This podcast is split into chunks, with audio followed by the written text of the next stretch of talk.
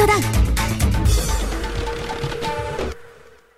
さて、ここからはゲストと一緒にお送りしていきましょう。今夜の小持ちゲストは坂本真綾さんです。コムチャッチャー坂本真綾です。よろしくおちゃっちゃ願いします。よろしくお願いします。番組へは、えー、1年8ヶ月ぶりのご登場ということで、少しお久しぶりです。ねそんなに経っていたとは。いやーでも、なんとですね、前作のすみれが昨年のコムチャ年間チャート1位でございまして、おめでとうおめでとうございます。いや、すごい信じられない、本当にありがとうございます。当に、ちょっとずこのずっとかかってました。すごいですね。いや、本当すにあの。ごいですねって、やいやあなたの曲じゃないですか。ありがたい。いや、でもね、驚いちゃって、なんか26年ぐらい歌ってきて、うんまだ1位とかいただけるのと思って、びっくり。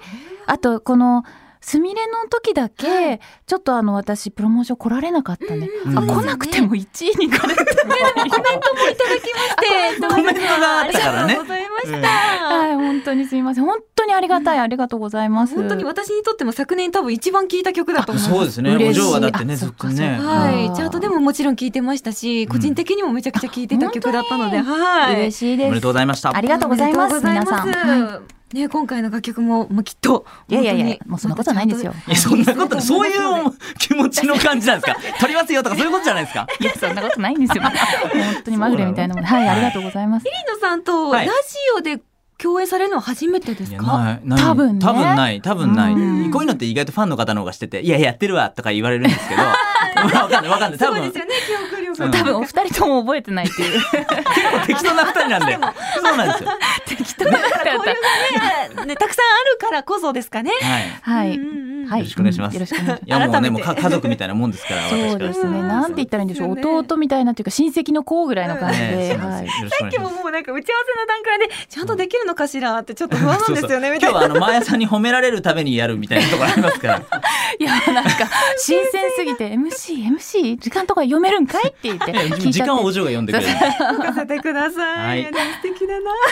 え今夜は両 A 面シングルまだ遠くにいるアンミュートを間もなくリリースということでお越しいただきました。ありがとうございますおめでとうございます。まだ遠くにいるは坂本さんがね、アキラ役でご出演されているアニメ、光の王のエンディングテーマなんですよね。はいうん、こちらあの原作小説を読んで感じた全体のテーマとか共感できる部分をこう元に作詞されたと聞いたんですけれども、そうなんです。原作の印象はいかがでしたか？あのー、4冊結構分厚い小説で、うん。あの読むの大変そうだなと思いながら手に取ったんですけど、うん。もう結構のめり込んであっという間に読み終わってしまうぐらい結構あのハマってというか、ん。私自身楽しんで読んだ作品で、あのー人類最終戦争後の世界と言われているんですけど、まあいろいろあった地球上で火が使えなくな人間が自由に火をコントロールできなくなった世の中でっていう話なんだけど、話せば長いので見てほしい。でうん。その中で私が感じたのはやっぱりあの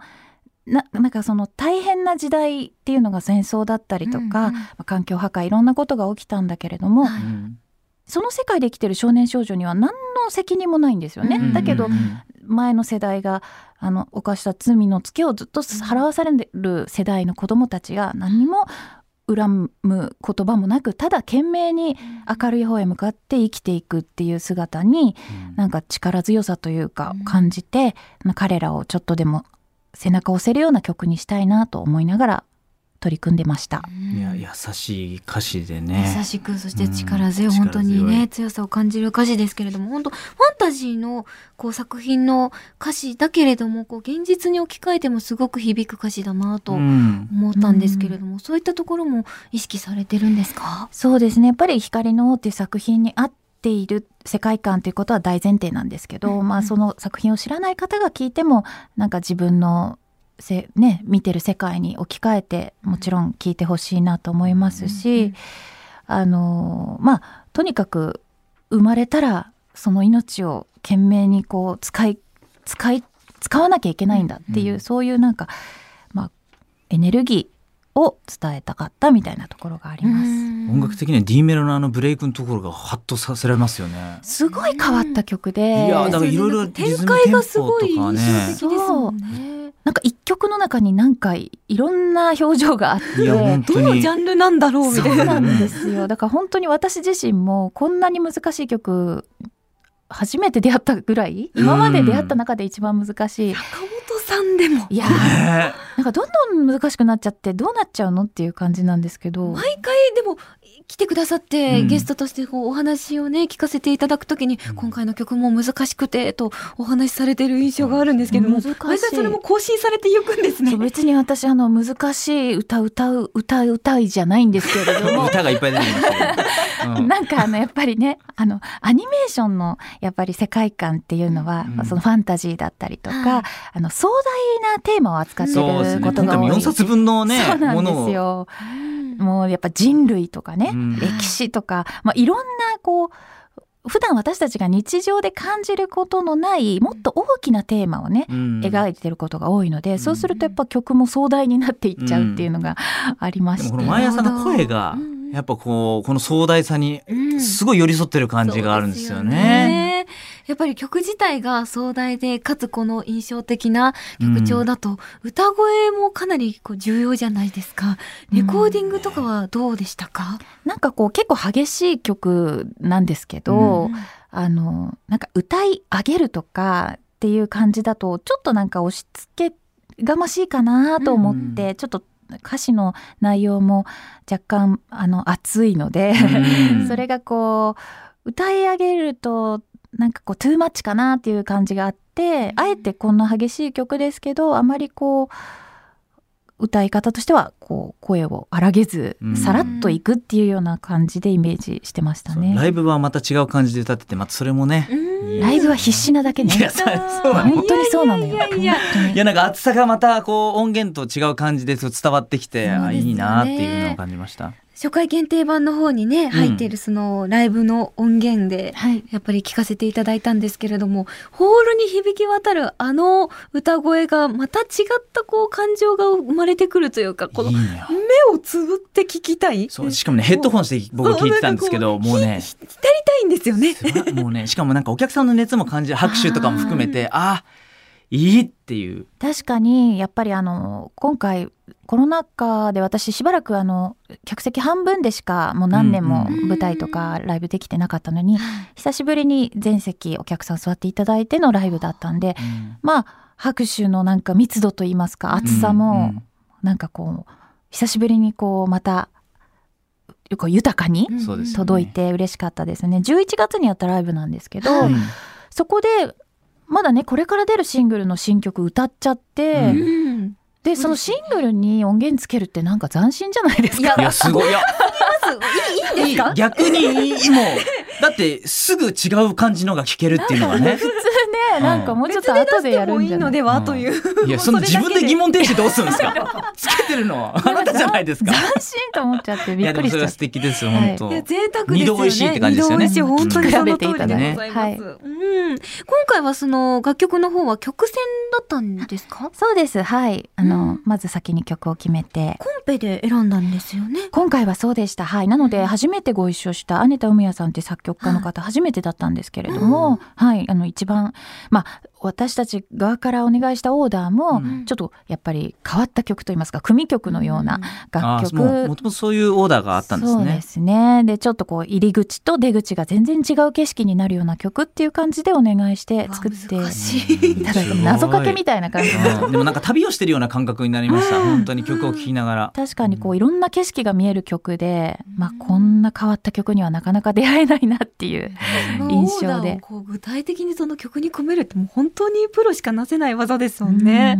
すごいなあ。歌詞を書くのは大変でしたか？大変ですねいつも私割と時間がかかる方なんですけども、今回まあただ「光の」っていうそのストーリーがとても良かった、面白かったので、うん書きたいことはあるんだけど、うんまあ、それを言葉に置き換えるのにはいつも通り時間はかかりました。もうこれ歌詞の書き方って結構変わってきたんですか？今と昔とっていうのは。まあ確かに、うん、変わってはいると思いますね。うん。でやっぱり書けば書くほどね、うん。あのなんて言うんだろうコツをつかむ部分と、うん。逆にいっぱい書いてくると今までもう自分でやったことが増えてきちゃうから、うんあこれ前にも使ったなとあかそれに気づくのもまた難しいね。また同じようなこと言っちゃうなとか、うん。いろいろそういう自分の中の縛りが出てくるから、うん。まあそれを避けようと思うとなんか言いたいことと違ってきちゃうとあまり意味がないので、うんまあ、そういうねことはありますけどね。そういった場合ってどうやって出口を見つけていくんですか、でも結局はなんかあの合ってるかわかんないけど、うん右脳右脳でいいのかな？私が勝手に右脳スイッチって呼んでるものがあって、うんうんはい。なんかメロディーを聞いていて、はい。あの理屈じゃなく出てきた単語とかっていうのがあってシンガーソングライターの方結構よく言いますよね。一緒にメロディー出てくるとかいう方って理屈じゃないじゃないですか、うんうんうん。そんな感じに似てるそうだからこれはもうなんかあの内容じゃないじ内容から出てきた言葉じゃないけど、うんうん。右脳スイッチで出てきた言葉はなるべく採用してそうするといいことが起きるっていう自分の中でのなんか経験が。気持ちいいんでしょうねなんかね。こう、うん。一緒に出てくるっていうのはね、多分メロディーの中にうんこういう言葉をつけてくださいっていう、うん。なんか化石のようなものが埋まっていて、うんうんそれを掘り起こすみたいな感覚になった時は絶対うまくいいくんだよね。あーすごい感覚。すごい。うん。なんか自分が書きたいことを無理やり詰めた時って、うんうんうん。言いたいことは言えるんだけどなんか聞き心地としてあんま良くないと乗ってこない感じか、がね。届きにくいとか。デモ音源とかも僕もらった時に、はい。なんかラララとかちょっと変な歌詞が載ってても、うんその歌詞がいいじゃんっていう時は結構あったりとかね。ねその感覚にすごい似てるような、うん、それを洗礼していくって歌いながらこうピカピカにしていくっていう感覚はあるかもしれないですね、それってやっぱり丁寧だからこそ本当時間がかかる作業ですよね。それをだって自分で書きながらやってるっていうのがねまたすごいな。いや素晴らしいです。大変です。ね、ですよね。しかも今回岩里優穂さんとのコラボうんうんのアンミュートもあって、2曲目の方のアンミュートですね、こちらはテレビアニメ「リベンジャー」のエンディングテーマですけれども、こちらも本当に非常に壮大な曲でまたちょっとこう違った感じのかっこいい良さがある曲ですけれども、もう個人的にはもうこのイントロとこのアウトロのこのここで終わるってここで始まりここで終わるっていうのはあれにグッとくるんですよね。コーラスもめちゃくちゃ美しいですよね。ありがとうございます、まやさん。な、なに、な、なにそのお礼は。幸せです。ありがとうございます。急なお礼なんだ。皆さんの代弁を。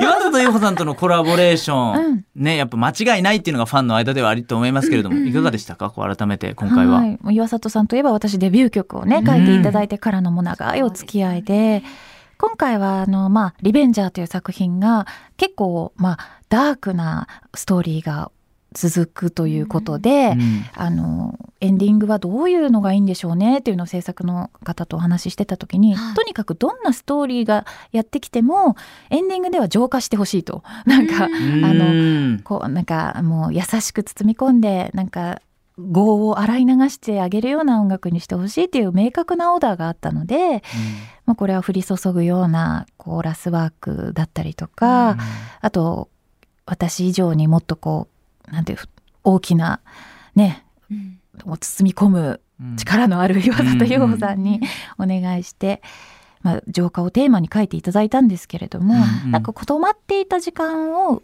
動き出させてくれるような歌詞で、やっぱりこ心がね停停止してしまう時ってあると思うんですよ落ち込む時、と後悔の気持ちがある時とか、そういう時にいつまでも止まってられなないんだよってあなたも一緒に動き出そうよみたいなのを説教臭くなくなんか耳元でこう囁いてくれるような歌詞だなと思ってなんか読めば読むほどまた噛み締める部分が変わってくる曲ですね。優。しかった本当に。歌詞を読んでるとこういつの間にか自問自答をしているようなうん。自分の感情が解放される感じがして、うん。うん、だからその包み込んでくれる感じっていうのがすごく曲から伝わってきましたね。この部分聞こえないふりをしている君のいる隠れ家の窓が開いたよ半分だけ。ってこれ、うん岩里さんって。ね叫びたくなる今もうマイクがあるからちょっと抑えめに言いましたけど 大声で叫びたくなる。ありがとう。また。また。ありがとう。ありがとう。本当に。これがまたやっぱマヤさんの声でね優しく包まれるというのが本当に、そうですよね、はい。もうお声があるからこそですよね。はい。でアンミュートってあの昨年のね、えー1月あ11月26日27日に開催されたライブのタイトルにもなってましたもんね。はい。うん。ああのあまりにいいタイトルでおしゃれと思って、うん。いただっちゃったって感じで。そうだったんですね。なんか、ライブのタイトルも、早く決めてくださいみたいな感じで、うんうんもう今日か明日みたいな時になってもまだこうなかなか思い浮かばない時。いつもじゃあ自分で決められてるんですねマヤさん、ま あ私タイトル決めるの本当苦手で、あもういつも誰か決めてよって思ってるんですけど、うんまだ遠くにいるかアンミュートかにしようと思ってまだ遠くにいるライブって嫌だなと思って。まだ距離がありますみたいな。書いたのに。ねえ。そうじゃないと。森田さんにもうあまりにもおしゃれないいタイトルいただいたんで、うん。これちょっとライブタイトルにさせてもらってもいいですかっていう感じで、なるほど、はい素敵なタイトルですよね、ね本当にそしてカップリングもすごい好きでした僕大好きです本当に。なんかこれが一番好きだってさっきみーくんに言われまはい、した。もう僕ね、もう目いっぱい聞いてきました。歌えます。ねどんな日が来るなんて。歌わないで歌わないで歌わないで勝手に あすみません。怒られちゃった。せん。すみません。すみません。オリジナルがまだ出てないのに。あ、そうか、出てない。いや、素晴らしい。本当に。ギターのカッティングがね、僕これすごい好きで。もう本当にね、ありがとまた？また。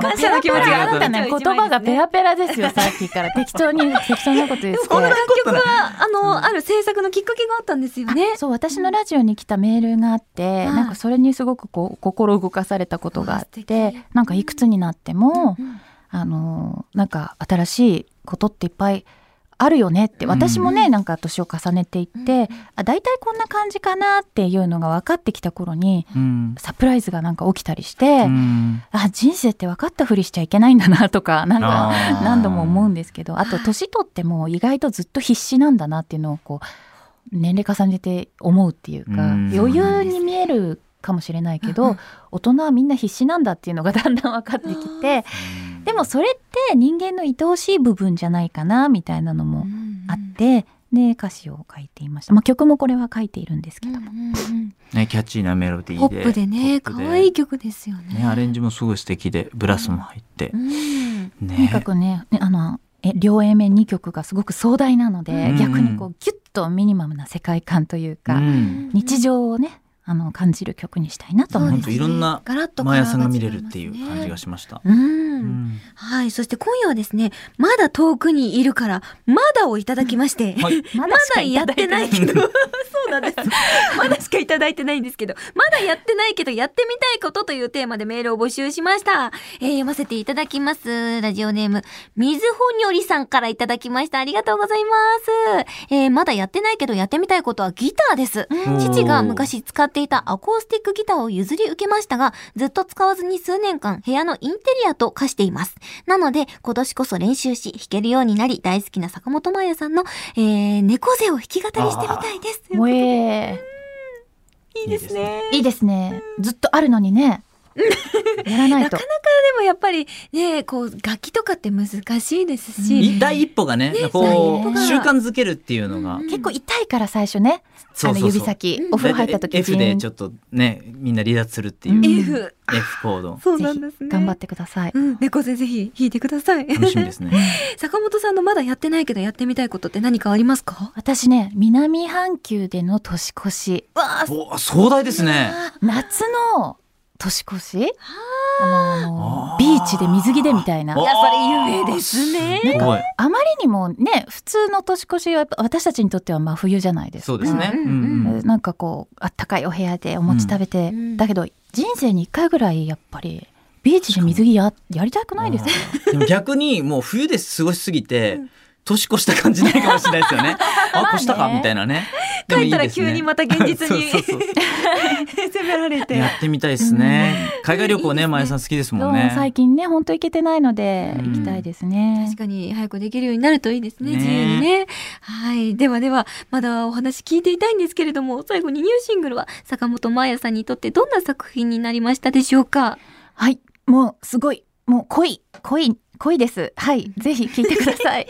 おい。恋。本当に恋です、はい。皆さんぜひ聞けばわかるという感じですね。はい。ぜひフルサイズで聞いてください。はい、素敵なメッセージありがとうございます。まだ上手くなるかもしれない？イラスト入りコムチャ付箋でございます。ありがとうございます。ですけれども、はい。いただぜひきま受け取ってすください。はい。えーではお別れの前にお知らせ関係お願いします。はい。まずはこの1月25日リリースの両 A 面シングル、まだ遠くにいるアンミュート。発売ですので、ぜひ聴いてください。あの、初回版のね、ライブ、音源もよかったら聴いてください。詳しくは坂本真綾さんの公式サイトをチェックしてください。今夜のコムチャゲストは坂本真綾さんでした。ありがとうございました。ありがとうございました。ありがとうございました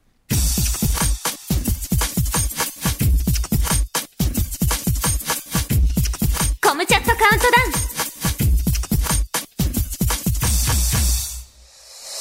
ということで、今回のコムチャゲストは坂本真綾さんでした。次回1月28日は高橋理恵さんをお迎えします。文化放送で毎週土曜日の夜11時からお送りしているラジオ番組コムチャットカウントダウン。ラジオは FM916 もしくは AM1134。スマホやパソコンの方はラジオ番組を聴けるアプリラジコで聴けますよ。ぜひチェックしてください。ポッドキャストでのコムチャゲストとのトークは毎週火曜の夜18時頃更新予定です。次回もお楽しみにお相手は白石遥でした。